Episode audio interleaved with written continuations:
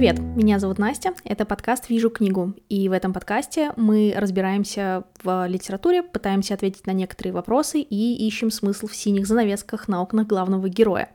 На самом деле, на месте этого подкаста, э, этого выпуска и этой темы э, должен был быть другой выпуск и другая тема. Планировалось, что я расскажу о том, почему мы любим плохих парней, э, психологические причины соберу, каких-нибудь книг, героев посоветую, где вот такие очень привлекательные злодеи. Но м- ситуация в мире такова, что про зло читать сейчас не хочется, про зло не хочется разговаривать, и зло тем более уж не хочется любить и как-то его оправдывать. Поэтому сегодня мы с вами поговорим об интересной теме, которая связана с тем, что происходит сейчас. Мы поговорим про империи и про постколониальную литературу. Поговорим про империю зашедшего солнца, британскую империю, и про э, то, за что отменили Киплинга.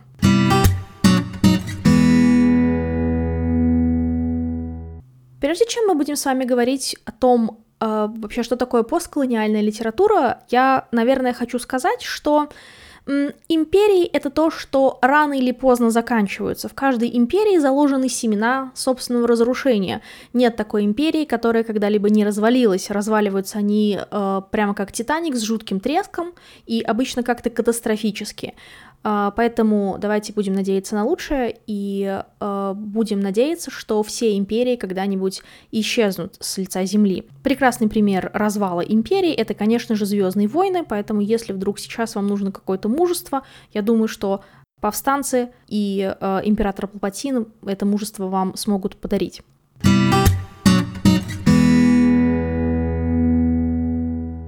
А теперь все же к постколониальной литературе, все-таки к книжкам. А, определение постколониальной литературы очень сложное. А, вообще стоит различать, что такое мигрантская литература и постколониальная литература. Мигрантская литература обычно пишется уже вторым поколением мигрантов, то есть вот родители переехали условно из Калькутты в Лондон, и уже их дети которые выросли на стыке миров, но тем не менее в условном, опять же, Лондоне, э, пишут какой-то роман о том, как они находят свою идентичность. Постколониальная литература — это литература авторов бывших колоний. Обычно термин относится к британской или к французской империи, но сейчас, в принципе, все бывшие колонии туда попадают. То есть те страны, которые пережили колониально-имперские отношения.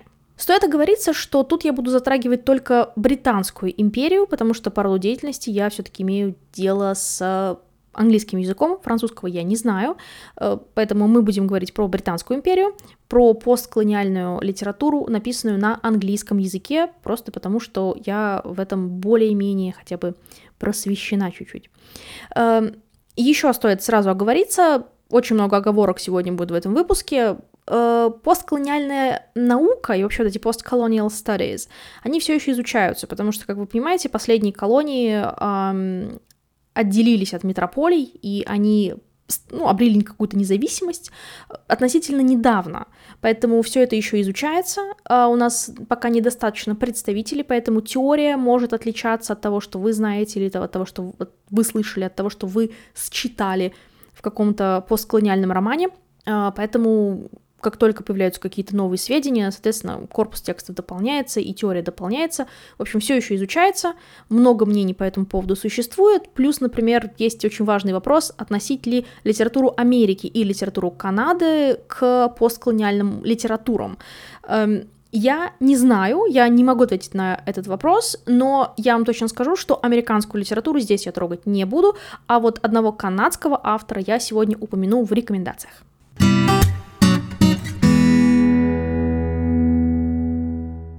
Прежде чем разобраться с постколониализмом и с постколониальной литературой, нужно, наверное, сначала разобраться с колониальной литературой. Э, как вы знаете, Британская империя была самой большой империей на планете Земля, и именно о ней говорили, именно об этой огромной стране говорили, что это вот империя, в которой никогда не садится солнце.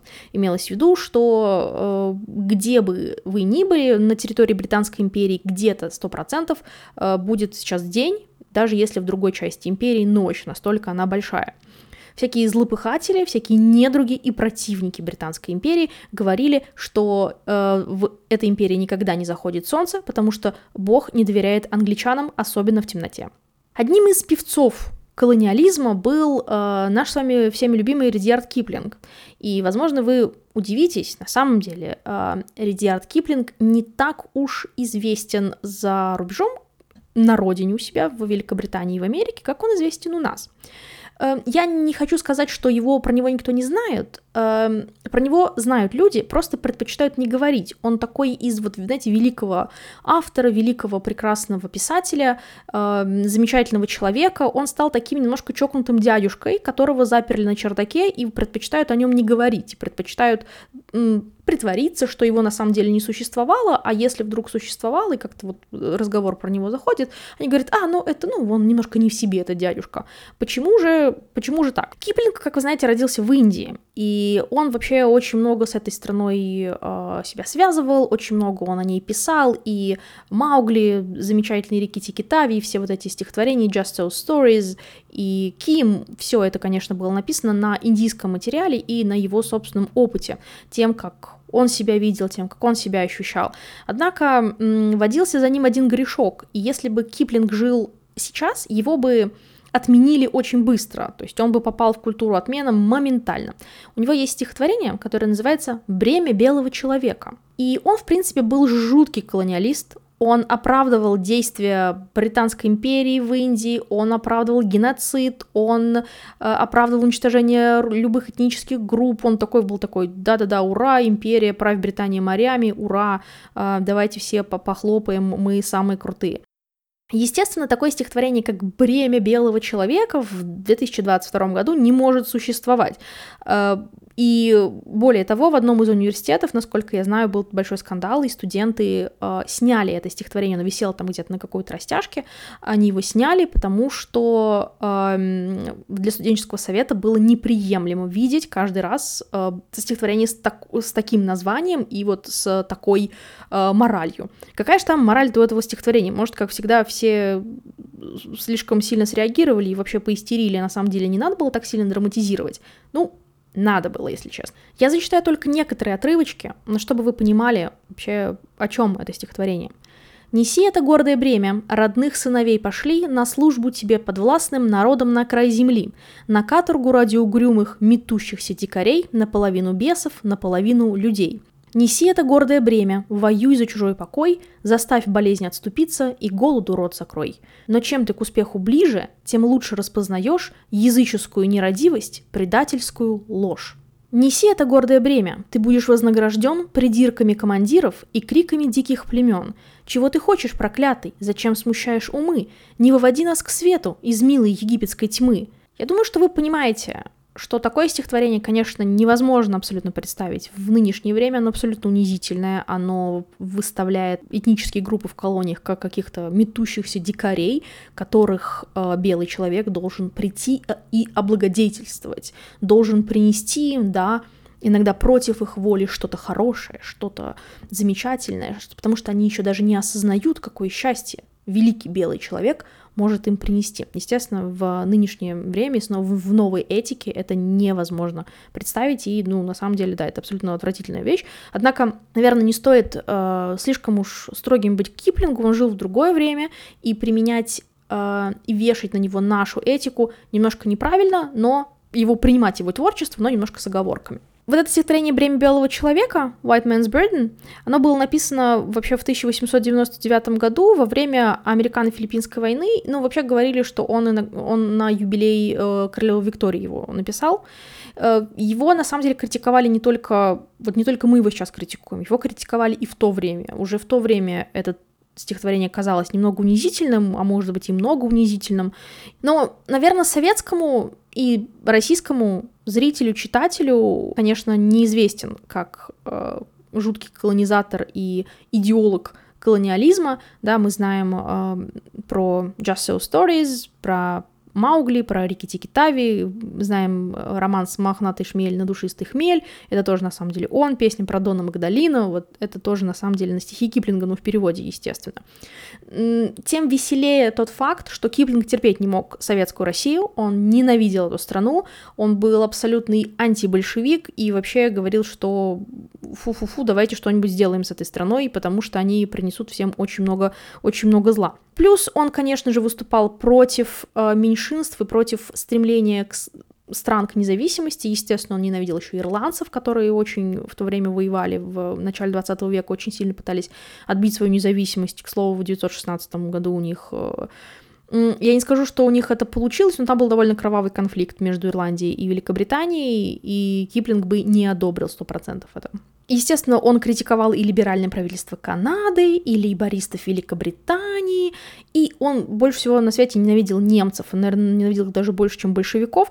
Киплинг придумал такую интересную формулировку, он говорил, что есть люди, а есть немцы. А потом Киплинга все-таки начали немножечко задвигать на второй план, потому что какими бы его классными э, рассказы не были, его политические заявления, его вот эти российские заявления, националистские иногда заявления, они, конечно, а, честь ему не делали, и постепенно-постепенно про Киплинга никто не говорит. Знаете, вот это «we don't talk about Bruno», вот мы не говорим про Киплинга здесь. Ну и, в принципе, из замечательного, прекрасного писателя он стал, как я уже сказала, таким немножко чокнутым дядюшкой, которого заперли на чердаке и про которого никто ничего не говорит.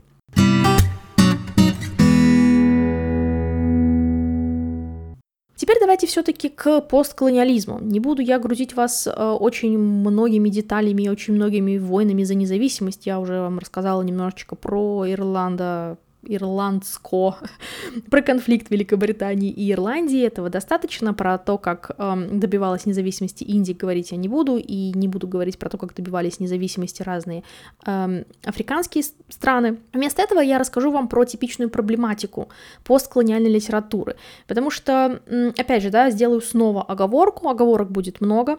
Понятно, что у каждой страны есть свои какие-то национальные особенности. И, наверное, странно сравнивать Кению и Нигерию, или, например, тем более какую-нибудь Нигерию и Индию условную. Но, тем не менее, э, как я уже сказала, так как материал все еще собирается, какие-то основные черты все-таки выделены. Может быть, когда наберется достаточное количество материала, будут, будут отдельно выделять постколониальную африканскую литературу, постколониальную азиатскую литературу или еще, что, еще что-нибудь. Итак, типичная проблематика для такого типа романов — это то, как империя разрушила страну, естественно. Какие проблемы у этой страны потом были. Сейчас колонии имеют право, наконец-то, об этом сказать. Они обретают голос. Вместо того, чтобы как обычно, традиционно они раньше были представлены немного глуповатыми слугами белого господина, они наконец-то становятся главными героями собственных историй. В этот момент я вас очень отсылаю, очень активно вас отсылаю на uh, TED Talk uh, прекрасной нигерийской писательницы Чимаманды Ngozi Адичи, и у нее есть это то, которое называется The Danger of a Single Story.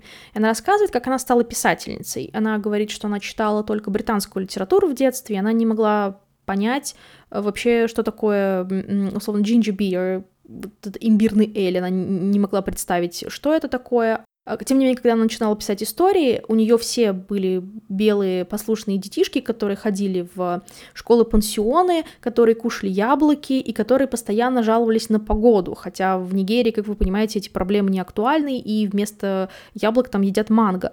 Она об этом рассказывает. Она рассказывает о том, как опасно смотреть только на одну точку зрения, как опасно э, принимать только ту точку зрения, которая была озвучена, не спрашивая и не узнавая э, другую сторону, например, либо конфликта, либо, ну, вообще, в принципе, другую какую-то сторону, другой угол. Если, не, если с другого угла не посмотреть на историю, то вы остаетесь заложником вот этого стереотипного мышления. Она очень призывает смотреть на э, разные вещи с разных углов, а я вас очень призываю посмотреть этот TED он абсолютно прекрасный, он открывает вам глаза на то, что вообще такое репрезентация в литературе и почему она не должна нас бесить.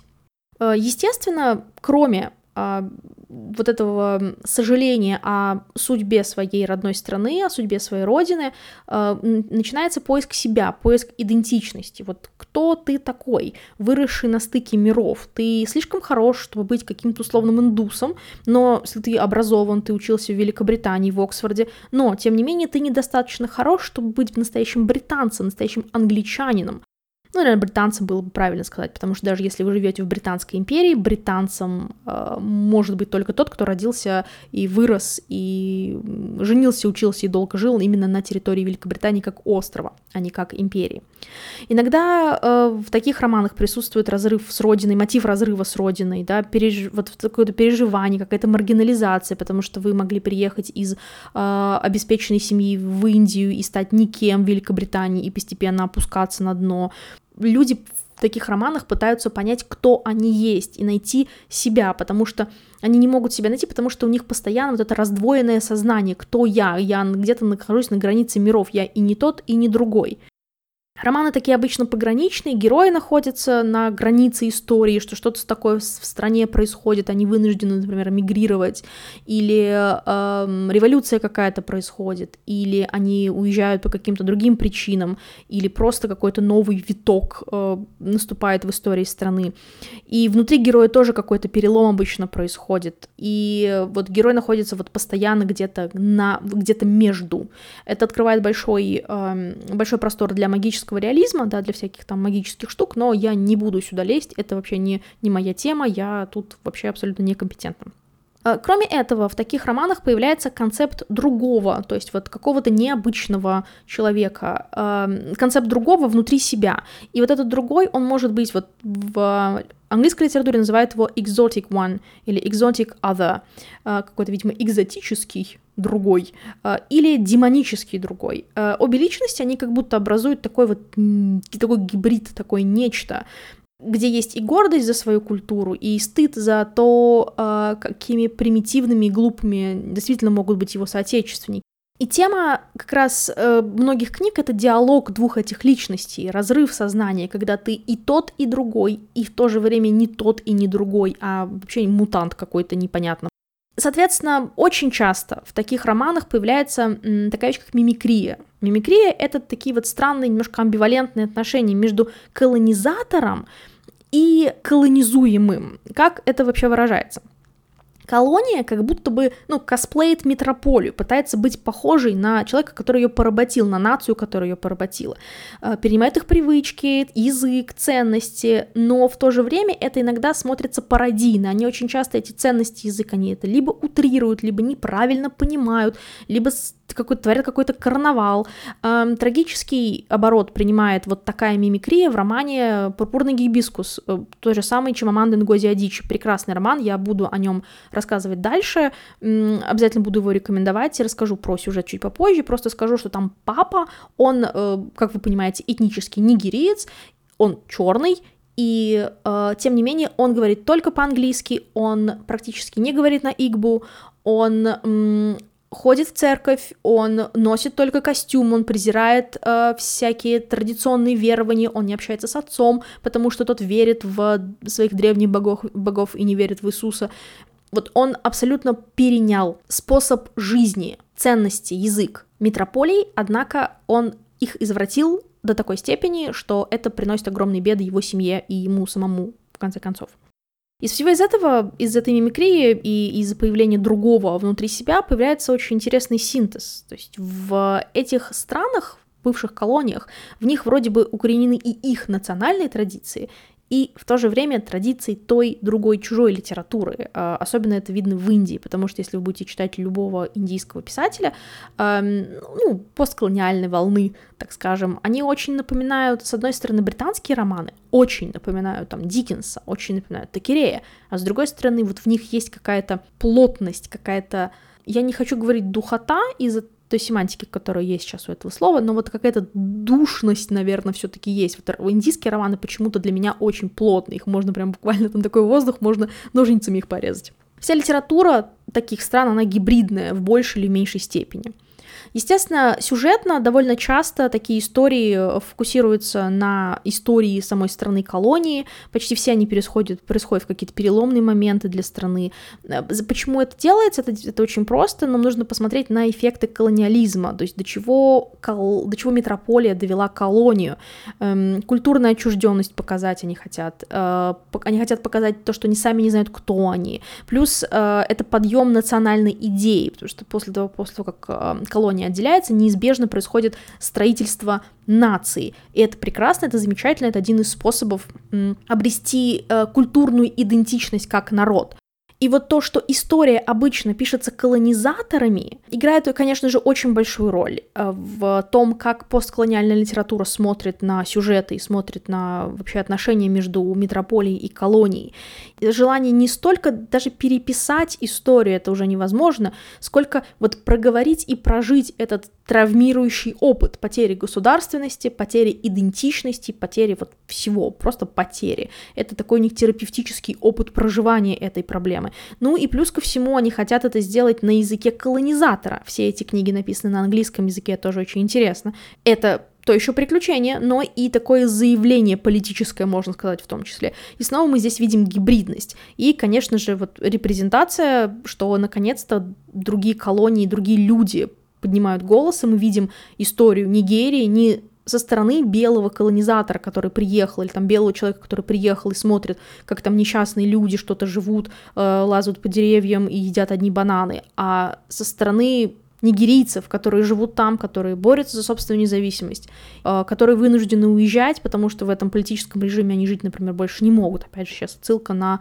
пурпурный гибискус. В новом веке, в новом тысячелетии э, появилось такое понятие, как неоколониализм, и это тоже сейчас, наверное, литература такая начнется, это такой такая тенденция в литературе, это больше экономическое рабство, это еще более опасно, потому что сейчас страны контролируются не а, другими странами, они контролируются мультинациональными корпорациями, они контролируются экономическими всякими вещами, поэтому это, конечно, еще более опасно.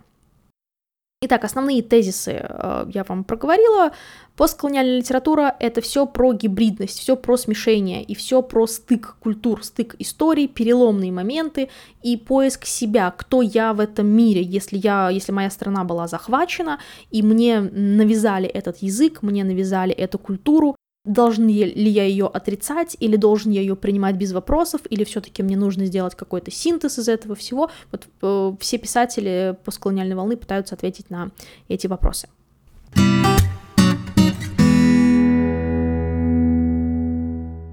Ну а теперь рекомендации. Ни раз, ни два и ни три, наверное, я сегодня в течение э, разговора упоминала прекрасную нигерийскую писательницу Чимаманду Ngozi Адичи. И я хотела бы посоветовать у нее два романа. Первый это «Пурпурный гибискус», а второй это «Американха». Э, иногда ее читают как «Американа», но там она специально написана с э, ошибкой, э, и я видела в том числе перевод «Американха». «Пурпурный гибискус» — это роман начала нулевых про Нигерию 70-х годов, когда она обрела независимость, но э, она обрела независимость на самом деле чуть раньше, просто там была постоянная череда переворотов. Мы видим э, историю семьи и историю страны глазами 15-летней девочки Камбели, и э, у нее есть брат, у нее, э, они очень зажиточная семья, у нее есть папа, у нее есть мама, э, и папа очень религиозный, папа непререкаемый авторитет, он такой омилора, что называется, он приносящий дары, он очень богатый, и он занимается благотворительностью, он с удовольствием отдает что-то, но есть одна небольшая проблема, он домашний тиран, если его жена и дети делают что-то, что идет в разрез с его пониманием религии, и если они совершают какой-то грех, по его мнению, он их наказывает, наказывает их э, жестоко, не осознавая своей вины абсолютно, он считает, что он делает все правильно. И у этого папы, он так и называется папа, его на самом деле зовут Юджин, у него есть сестра, которую зовут Ифиома, она преподаватель в университете, э, и у нее тоже есть трое детей, она вдова, и в какой-то момент Камбели и ее брат Джаджа, а, они уезжают к ней погостить на какое-то время, на какой-то из, э, на какой-то из каникул, и они понимают, что в их семье что-то глобально не так, что почему-то вот их двоюродные братья и сестры не боятся поспорить с родителем, почему-то им можно м, рассказывать о том, что они думают, им можно не соглашаться, можно как-то выражать свое мнение, в то время как они, конечно же, лишены этого, э, этого всего. На фоне всего этого происходит э, захват власти военными военной хунтой, начинается диктатура, и сам папа борется, он там выпускает какие-то э, газеты, как-то пытается помочь своим сотрудникам, потому что еще и кризис, конечно, экономически на них сваливается. И вот это лицемерие, и то, почему оно получилось, И как так вышло, что Эфиома почему-то признает вот эту э, нигерийскую составляющую в себе и не видит в этом ничего плохого, а Юджин ее отрицает? Почему так вышло? И чем все закончилось? Можете прочитать. Великолепный, абсолютно крышесносный роман. Очень вам его рекомендую. Американха э, примерно о том же самом, тоже про Нигерию. Естественно, Чимаманда Ngozi Адичи всегда пишет что-то про Нигерию. Тут мы уже видим двух людей, которые, мальчик и девочка, которые друг, другу, друг в друга влюблены но они не могут быть вместе, опять же, из-за политических событий они вынуждены оба убежать из страны, и девушка отправляется в Соединенные Штаты, а парень отправляется в Великобританию с надеждой дальше перебраться в Штаты. Но случается трагедия 11 сентября, и вход естественно, закрыт в Штаты, он не может уезжать, он не может уехать, он остается в Великобритании, но потом э, им снова приходится вернуться в Нигерию, и там можно посмотреть, чем, чем вообще все закончилось. Тоже такой достаточно большой, толстенький э, роман, но очень-очень интересный. Чимаманда Нгози Адичи, она писательница по образованию, поэтому ее романы — это вот прям как по методичке, в хорошем очень смысле, по методичке написанные романы. Они очень хорошо структурированы, все чеховские ружья стреляют, вот все прекрасно, у нее все отлично структурировано, все прекрасно собрано, и язык у нее тоже, тоже замечательный, очень-очень рекомендую, она, э, наверное, самый, самым большим вашим открытием будет. Если вы хотите какого-то легкого входа в постколониальную литературу, вот Чимаманда ваш кандидат абсолютно. Далее давайте переместимся немножко в Индию. Тут два автора, которых я вам хочу порекомендовать. Один из них Салман Ружди, и он достаточно, его достаточно тяжело читать, но начать можно с романа, который называется «Дети полуночи». «Дети полуночи» — это вообще история одного мальчика, который родился вот в 1947 году, в День независимости Индии. Это в тот день, когда Индия обрела независимость от Великобритании. И вот, конечно же, да, вот история его жизни, история его семьи, это, ну, естественно, это аллегория самой страны, потому что именно в это время э, появляются Индия и Пакистан, случается индо-пакистанский инцидент, как я уже сказала, в некоторых постколониальных романах появляется элемент магического реализма, здесь он тоже есть. Главный герой у нас позже узнает, что дети, которые родились вот именно в этот день в Индии после полуночи, вот с полуночи до часу ночи, вот в этот час, они получили какие-то магические способности. То есть, но здесь стоит воспринимать магический реализм, наверное, тоже немножко как аллегорию, чем как что-то еще. Если вы интересуетесь историей Индии, Индира Ганди, то вот как раз «Дети полуночи» это, это для вас. Еще один индийский автор — это она, это писательница Арундати Рой. И у нее я хотела бы вам порекомендовать роман «Бог мелочей». Это роман 1997 года, он получил букером. А, здесь э, очень четкая проблема кастовости и проблема женского начала, наверное, о том, кого мы можем любить, как мы можем их любить, как сильно, как часто. А, мы видим историю в двух параллельных пластах, а, историю двух близнецов, а, Рахель и Эсте. Мы видим их, опять же, в нескольких временных пластах. Первый пласт — это когда Рахель возвращается в родной дом, после определенных событий, и мы видим, что э, она уже не узнает своего брата, и вот у них, они, они вообще близнецы, у них была какая-то, конечно, магическая связь, что они вот друг друга с полуслова понимали, а теперь они почему-то не понимают друг друга, и Эстос очень закрылся, и вот она пытается понять, что с ним не так. И второй пласт это детство близнецов, то, как к ним приехала их э, кузина из Великобритании, и трагическое событие, которое за этим последовало, это вообще абсолютно не спойлер, там мы на третьей странице буквально узнаем, что произошло. Э, эта девочка погибает, и как это повлияло на жизнь всей семьи. Э, здесь есть еще один такой момент. Мама этих близнецов, у них нет отца, она э, начинает роман с человеком из каста неприкасаемых, что, конечно же, конечно же, абсолютно недопустимо для того времени, а, проблема кастовости, проблема феминности, и, конечно же, очень в этом романе укоренена явно мифологическая традиция, да, то есть как будто бы старые мифы порождают новые, вот этот бесконечный близнечный миф эм, индийский про яму и ями, символ реки, который здесь постоянно появляется, они постоянно вспоминают, потому что девочка погибла именно на реке, да, эта река и дарует, и отнимает жизнь, потому что э, человек неприкасаемый, он живет около реки. Вот этот воскресающий и умирающий бог Вилюта, Э, неприкасаемый, э, который вроде бы погибает, вроде бы не погибает, и очень сложно, и, и его буквально называют вот этим богом мелочей. Рахель называет именно так. Э, и само, конечно же, название романа, да, оно тоже отсылает к мифологичности. Э, в Индии вообще часто так происходит, поэтому если вдруг вы любите что-то посложнее, поплотнее, то вот бог мелочей Арундати Рой, он как раз для вас. Давайте э, теперь перенесемся на Ямайку. На самом деле тоже не на Ямайку, а в Лондон все-таки обратно. Э, но мы поговорим про писательницу Зедди Смит.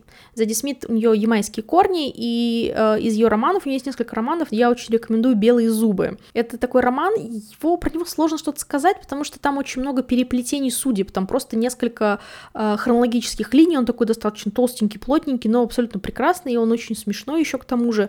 Там и дружба, и любовь, и война, и и какие-то землетрясения, и иммиграция, и три семьи, и все это, все это связано с зубами в том числе, и там какая-то еще и необычная мышь появляется, все переплетается, и вот эти поступки бабушек, дедушек влияют на поступки и жизни их потомков. Очень сложно о нем говорить, просто посмотрите его, он интересный. Есть еще один роман, который относится к постколониальной традиции.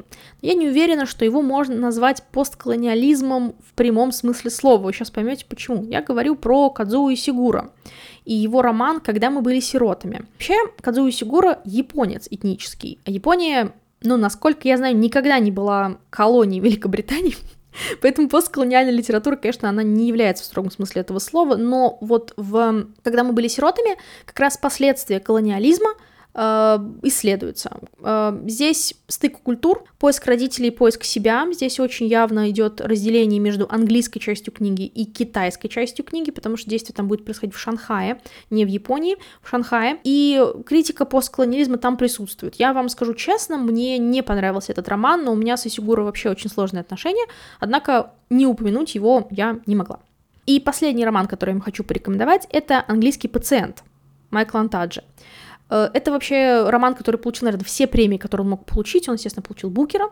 Он получил золотого Букера, потому что через 50 лет люди собрались таким, хм, вот за 50 лет вышло много романов. Какой же самый крутой? И снова дали английскому пациенту. Получил Букера в 92 году.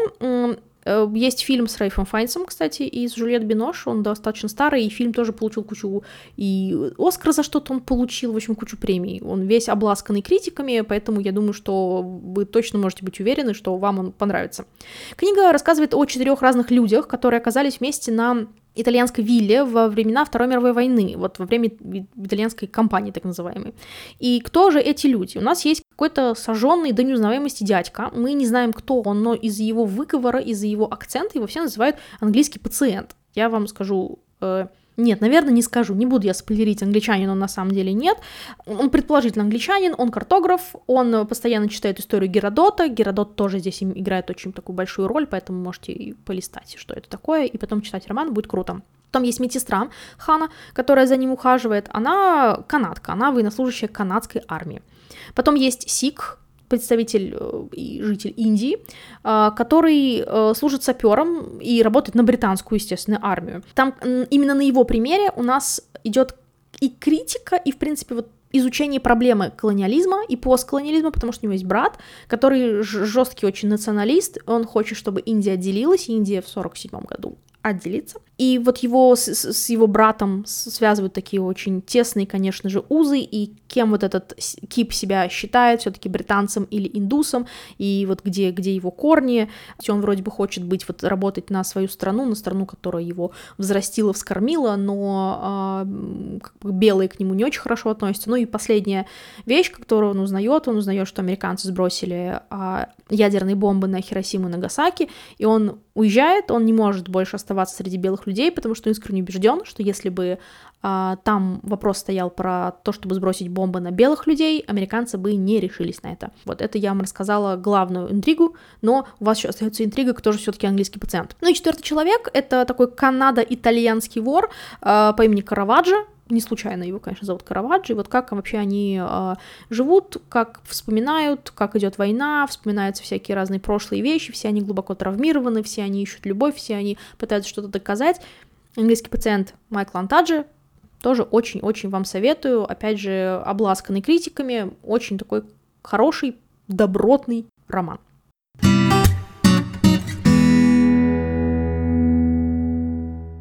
Мы сегодня с вами поговорили про э, постколониальную литературу. Я надеюсь, что я хотя бы привлекла ваше внимание к этой теме. Если вы никогда раньше не думали о том, что вам может быть интересно почитать нигерийскую писательницу или индийскую писательницу, может быть, вы э, все-таки решите это сделать. Для постколониальной литературы, опять же, за ней очень интересно наблюдать, потому что она постоянно-постоянно развивается. И это правильно, что бывшие колонии наконец-то обретают голос, и они могут говорить. Конечно, они имеют право говорить, они имеют право высказывать свою точку зрения. И мы, как, э, например, житель бывшей метрополии, не можем им возражать, потому что это, это их точка зрения, это их правда, это их вот это вот other angle, чтобы не попадаться в, в ловушку единственной истории, как говорит Чимаманда Нгози Адичи, нужно читать не, несколько, несколько точек зрения, нужно читать разные точки зрения. А, поэтому читайте и удачи!